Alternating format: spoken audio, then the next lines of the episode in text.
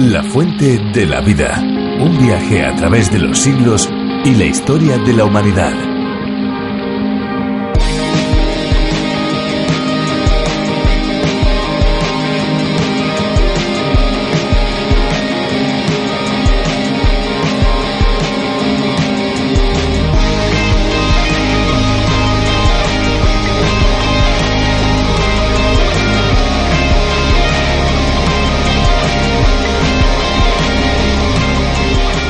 Usted que todos los libros del Nuevo Testamento terminan con la palabra amén, a excepción del libro de Hechos, Santiago y la tercera epístola de Juan? Esta es una de las curiosidades que es digna de ser mencionada y conocida en la Biblia. Curioso también resulta saber que en la época de David todavía no se habían inventado las notas musicales y no fue hasta el siglo X de nuestra era cuando el italiano Guido d'Arezzo inventó el sistema con las siete notas musicales que hoy conocemos.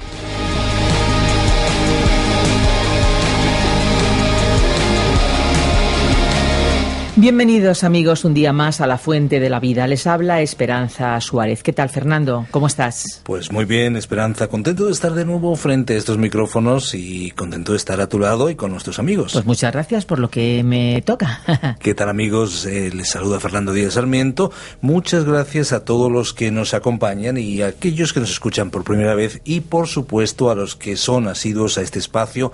Para ellos nuestra bienvenida también está asegurada. La Fuente de la Vida es un espacio de 30 minutos, seguramente un espacio diferente a lo que tal vez ustedes estén acostumbrados a escuchar. De lunes a viernes nos subimos a este tren radiofónico en el que parada tras parada vamos recorriendo el libro de los libros. Un viaje de larga duración porque vamos a estar con todos ustedes cinco años. Este espacio toma su idea de la versión original denominada A través de la Biblia, que fue desarrollada por el teólogo John Berno Magui.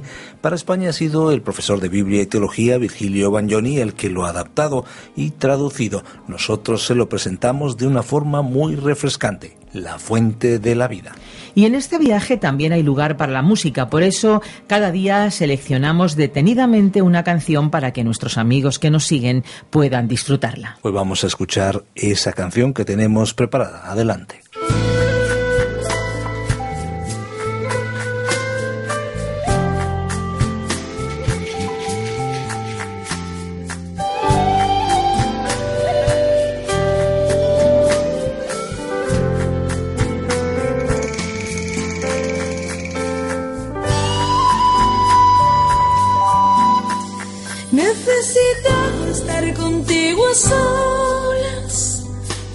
Necesitaba. Necesitaba sentirte a mi lado, necesitaba. Perdóname si me siento incapaz de mirarte a la cara. He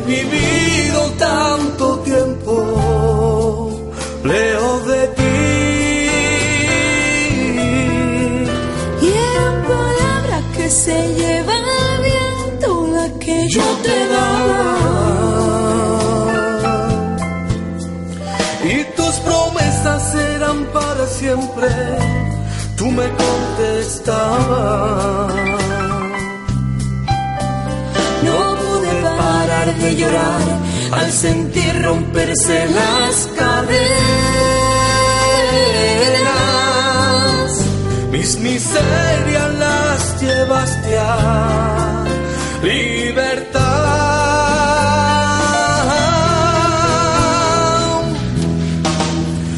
No hay mayor libertad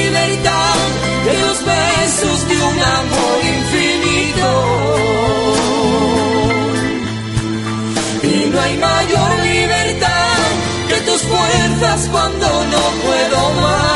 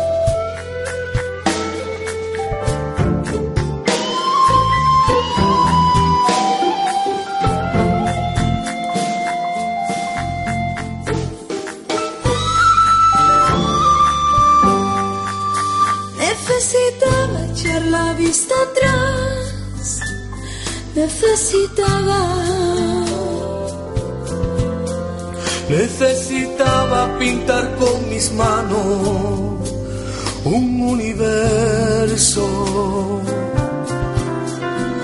Escaparme a ese lugar donde solo susurran las olas, escuchando tus consejos Revelarse es una de las actitudes más comunes del ser humano. Es un comportamiento que se manifiesta en nosotros desde temprana edad. Es fruto del egoísmo, de querer hacerlo todo por nuestra cuenta y tenerlo todo para nosotros. Cuando se nos cuestiona nuestro egocentrismo a través de normas y reglas, tendemos a querer revelarnos y hacer nuestra propia voluntad. Dios estableció normas y reglas para su pueblo que no tenían otro fin que enseñarles a vivir bien y de forma correcta. Aún así, muchas y muchas veces se rebelaron contra Dios. De la misma manera seguimos haciéndolo nosotros los humanos hasta el día de hoy. Hoy conoceremos más sobre los acontecimientos que acaecieron sobre el pueblo de Israel durante el tiempo de su peregrinación a la tierra prometida. Llegamos hasta el capítulo 21 de Números del Antiguo Testamento. La fuente de la vida. Nuestro pasaje bíblico de hoy es el libro de Números capítulo 21 versículos 1 al 35. Comenzamos hoy a estudiar el capítulo 21, y en este capítulo tenemos tres aspectos principales. Las primeras victorias de Israel en la guerra, el primer cántico y el incidente de la serpiente de bronce. Como vimos en nuestro programa anterior, el capítulo 20 de Números marcó el fin de las andanzas extraviadas de Israel en el desierto en el sentido que los israelitas dejan de vagar errantes y comienzan a marchar. El capítulo 20 principió con la muerte de María, la hermana de Moisés, y terminó con la muerte de Aarón. Pero ahora, en este capítulo 21, veremos cómo los hijos de Israel reinician su marcha. Están ahora en pleno camino y por primera vez obtienen una victoria. Veremos también que se registra la octava y última murmuración, que trajo sobre ellas las serpientes venenosas y la provisión de Dios para su pecado en la serpiente de bronce, utilizada por el Señor Jesús para ilustrar su propia muerte redentora en la cruz del Calvario. Leamos pues los primeros cuatro versículos de este capítulo 21 de Números que relatan la victoria de Israel. Cuando el cananeo, el rey de Arad, que habitaba en el Negev, oyó que venía Israel por el camino de Atarim, peleó contra Israel y le tomó algunos prisioneros. Entonces Israel hizo este voto al Señor. Si en efecto entregas este pueblo en mis manos, yo destruiré sus ciudades. El Señor escuchó la voz de Israel y le entregó al cananeo y los destruyó a ellos y a sus ciudades. Por eso recibió aquel lugar el nombre de Orma. Después partieron del monte Or camino del Mar Rojo para rodear la tierra de Edom. Pero se desanimó el pueblo por el camino. Esta es su primera victoria después de su larga marcha a través del desierto, desde su conflicto con Amalek poco después de salir de Egipto. Dios les dio esta victoria. Sin embargo, tienen que viajar por el monte Or, camino del Mar Rojo, ya que no pueden pasar por la tierra de Edom, y por lo tanto tratan de tomar una ruta tortuosa para rodear esa tierra. Al hacer esto se desaniman. En su condición de desaliento comienzan a quejarse y a murmurar. Y tememos que este es un rasgo característico de muchos de nosotros en la actualidad. ¿No hacemos nosotros lo mismo ante las circunstancias difíciles de la vida? Nos quejamos y murmuramos. Leamos el versículo 5 que nos lleva a escuchar la octava murmuración. ¿Por qué nos hiciste subir de Egipto para que muramos en este desierto? Pues no hay pan ni agua y estamos cansados de este pan tan liviano. Esta es la octava y última murmuración de los hijos de Israel que otra vez se quejan del maná. Usted recordará que anteriormente en el transcurso de este viaje mencionamos que la gente extranjera fue la que había impedido que el pueblo aceptara el maná. Por cierto, el maná era un alimento maravilloso. Contenía todas las vitaminas necesarias para afrontar este viaje, como ya hemos observado. En relación con esto, es interesante notar que el libro de Deuteronomio destaca el hecho de que sus pies no se hincharon.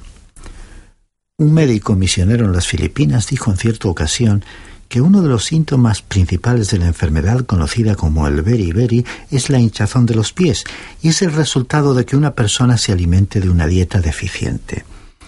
Esto comprueba entonces que los hijos de Israel disfrutaban de una nutrición adecuada con el maná y que ésta era una comida sabrosa. Sin embargo, vemos que a pesar de todo esto, el pueblo aún se quejaba. Y en cuanto a nosotros, ¿cuántas son las veces en que realmente damos gracias a Dios por todo lo que nos provee y nos alegramos por su bondad para con nosotros? Francamente, creemos que el Señor se cansa de toda esta murmuración de su pueblo. Dice aquí que su alma, el alma del pueblo israelita, detesta este maná, no les gusta. Acusan a Dios de haberles traído al desierto para morir. El Señor no soporta toda esta murmuración y les va a juzgar a causa de ella. Leamos los versículos 6 y 7 de este capítulo 21 de Números que comienzan a relatarnos el incidente de la serpiente de bronce. Entonces el Señor envió contra el pueblo unas serpientes venenosas que mordían al pueblo, y así murió mucha gente de Israel. Entonces el pueblo acudió a Moisés y le dijo, Hemos pecado por haber hablado contra el Señor y contra ti. Ruega al Señor que aleje de nosotros estas serpientes. Moisés oró por el pueblo. Observemos que dijeron, Hemos pecado, admitiendo que habían pecado contra el Señor y contra Moisés. Esto hace resaltar el hecho de que eran pecadores. Estimado oyente, hoy en día hay tantos que tienen el problema de no reconocer su verdadera condición. Es que quieren comenzar a relacionarse con Dios como miembros respetables de alguna iglesia. Pero todos tenemos que comenzar a relacionarnos con Dios reconociendo que somos pecadores. La única manera en que Dios comenzará su trato con nosotros es si admitimos que somos pecadores. El hecho es que Cristo murió por pecadores y Él ama a los pecadores. De modo que si usted, amigo oyente, considera que no está incluido en esa categoría, entonces Cristo no es para usted, porque Cristo vino solo a buscar y a salvar a los pecadores. Los israelitas no pueden solucionar sus dificultades mediante la realización de buenas obras. En primer lugar, tendrán que dar evidencia de su fe porque no tienen buenas obras, ni pueden acudir a Dios con la promesa de que de aquí en adelante se comportarán bien, pues ya saben que no pueden cumplir tal promesa, pero sí pueden creer a Dios. Y como veremos ahora, Dios les permitirá que vengan a Él por la fe. Leamos entonces los versículos 8 y 9 de este capítulo 21 de Números. Y el Señor le respondió, Hazte una serpiente ardiente y ponla sobre una asta. Cualquiera que sea mordido y la mire, vivirá. Hizo Moisés una serpiente de bronce y la puso sobre una asta. Y cuando alguna serpiente mordía a alguien, éste miraba a la serpiente de bronce y vivía. Estimado oyente, tenemos aquí una lección maravillosa. Ellos tenían que mirar a la serpiente de bronce y ésta tenía que ser una mirada de fe. El hecho es que no la mirarían si no fuera con una actitud de fe. Bien podemos imaginarnos a algunos diciendo que todo esto no tenía sentido. Querrían algo más, algo más tangible que simplemente volverse para mirar a una serpiente de bronce. Sin embargo, no dejaba de ser un hecho que si una persona no miraba a la serpiente de bronce, moría. Ahora, no es necesario adivinar el significado de todo esto y la lección que encierra para nosotros. Cuando nuestro Señor habló con Nicodemo en aquella noche oscura, le dijo, según relata el Evangelio según San Juan en el capítulo 3, versículos 14 al 16. Y como Moisés levantó la serpiente en el desierto, así es necesario que el Hijo del Hombre sea levantado, para que todo aquel que en él cree no se pierda, mas tenga vida eterna porque de tal manera amó Dios al mundo que ha dado a su Hijo unigénito, para que todo aquel que en Él cree no se pierda, mas tenga vida eterna. Ahora, ¿cómo fue levantado el Hijo del Hombre? Usted dirá, en la cruz. Sí, pero murió en la cruz de Barrabás, y Barrabás era un ladrón y un asesino. Barrabás era culpable y digno de la pena de muerte. Pero Jesús no era culpable de nada.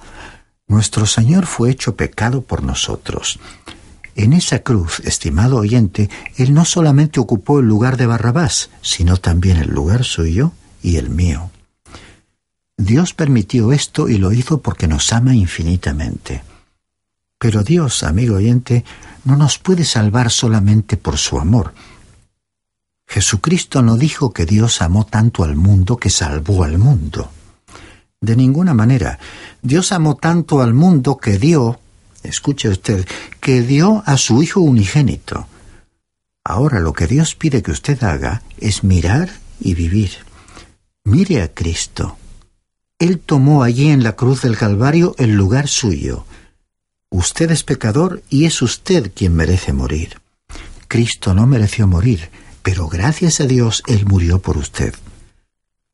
En este pasaje encontramos que Moisés obedeció y elaboró esa serpiente de bronce y que los que la miraron vivieron. Pero los que no la miraron murieron. Y hoy en día también el asunto es así tan simple. Usted amigo que nos escucha, tiene solo dos alternativas. O bien está mirando a Cristo como su Salvador personal porque usted reconoce que es pecador, o no le está mirando. Si no le está mirando, no importa cuántas veces haya sido bautizado, ni cuántas ceremonias haya usted cumplido, ni de cuántas iglesias sea miembro, ni quién sea su padre o su madre. Usted, estimado oyente, es un pecador perdido que va rumbo al infierno. Usted debe mirar al Salvador, el Señor Jesucristo. Se trata de algo tan simple como esto, pero por cierto, al mismo tiempo puede resultar complejo, porque ¿qué problemas nos creamos? Preferimos mirarnos a nosotros mismos y a nuestras propias buenas obras. Preferimos confiar que de alguna manera nuestras buenas obras nos pueden salvar. Nos es tan difícil admitir que somos pecadores y que debemos mirar a Cristo confiando en Él como nuestro único y suficiente Salvador. Volviendo ahora a la lectura de este capítulo 21 de Números, veamos los versículos 10 al 16 que describen el progreso del pueblo israelita en su marcha hacia la tierra prometida. Leamos primero los versículos 10 al 13.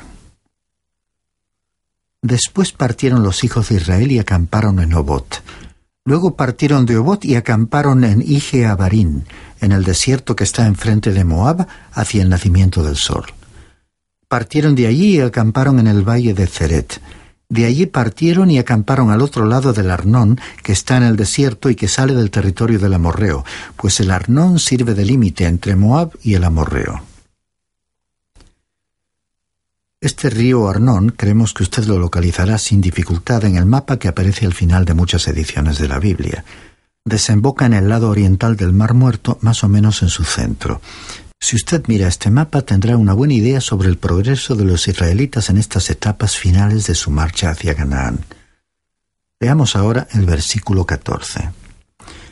Por eso se dice en el libro de las batallas del Señor, lo que hizo en el Mar Rojo y en los arroyos del Arnón Aquí se menciona el libro de las batallas del Señor. Esta es la única referencia a este libro en toda la Biblia.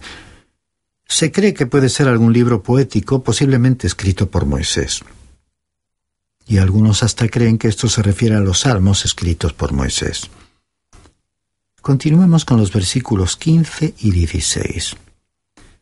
Y a la corriente de los arroyos que va a parar en Ar y descansa en el límite de Moab de allí pasaron a ver. Este es el pozo del cual el Señor dijo a Moisés, reúne al pueblo y les daré agua.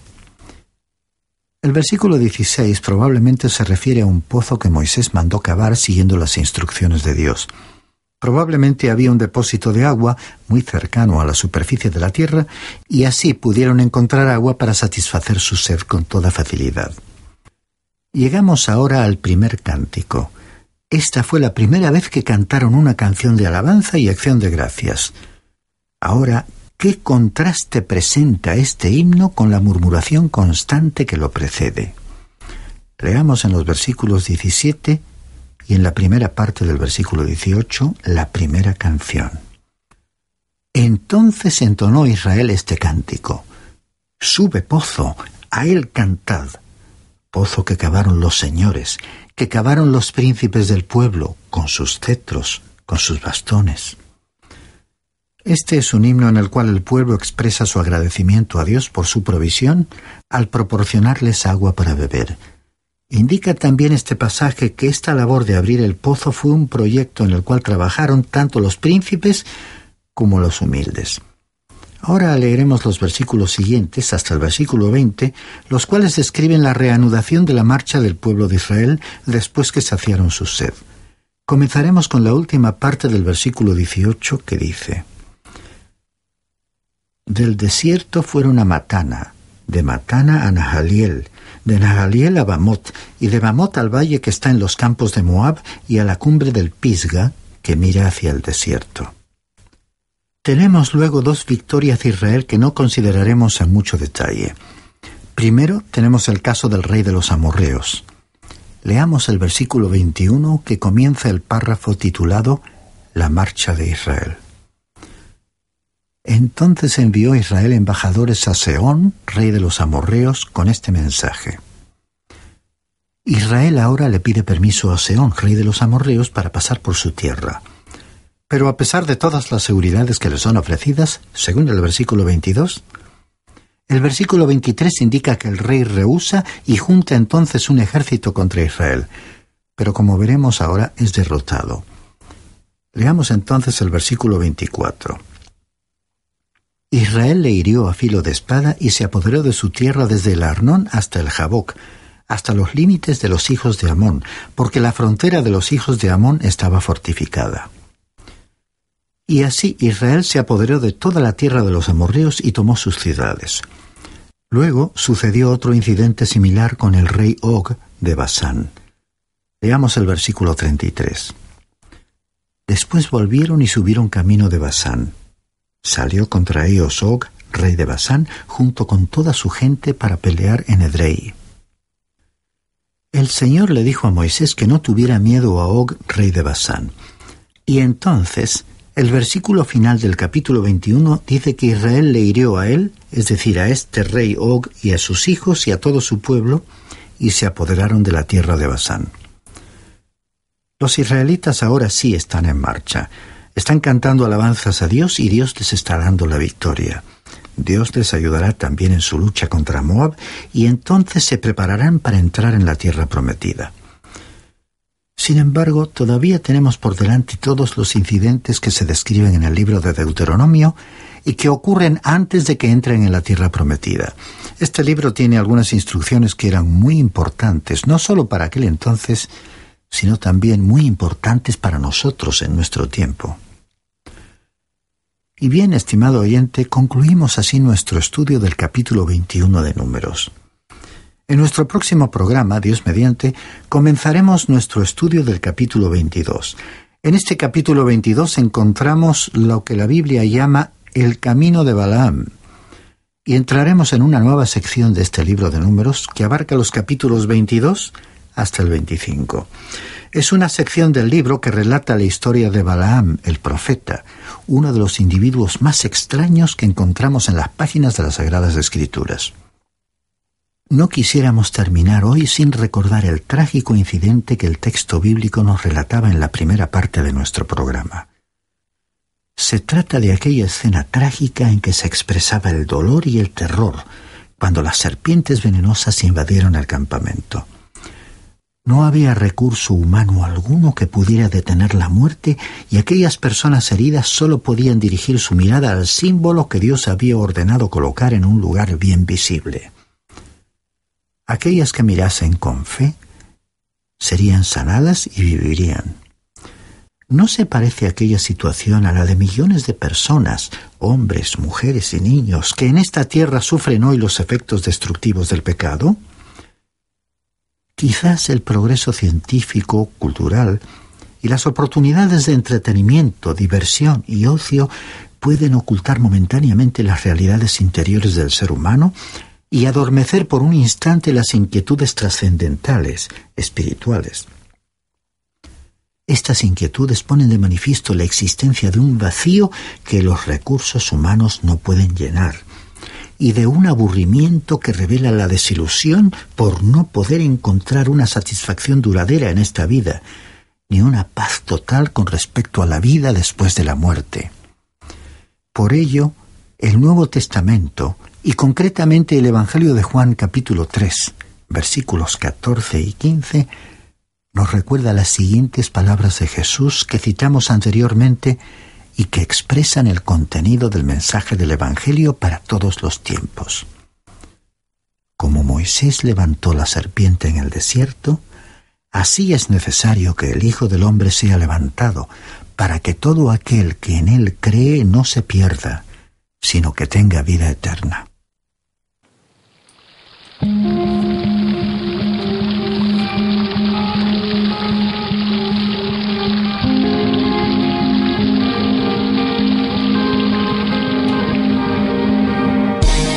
Queremos recordarles que estaremos aquí en esta misma emisora de lunes a viernes y por supuesto a esta misma hora.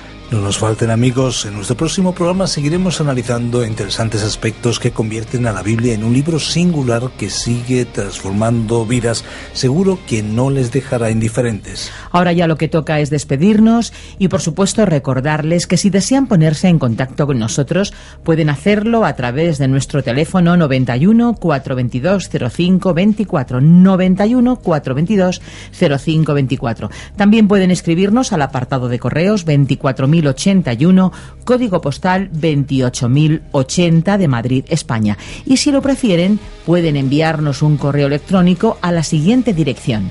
Tome nota, info arroba radiocadenadevida.com info arroba radiocadenadevida.com les agradecemos el haber compartido este tiempo con nosotros y les esperamos a cada uno de ustedes en nuestro próximo espacio. Aquí estaremos de lunes a viernes a la misma hora. Muchas gracias por acompañarnos en esta aventura y no olvide que hay una fuente de agua viva que nunca se agota. Beba de ella.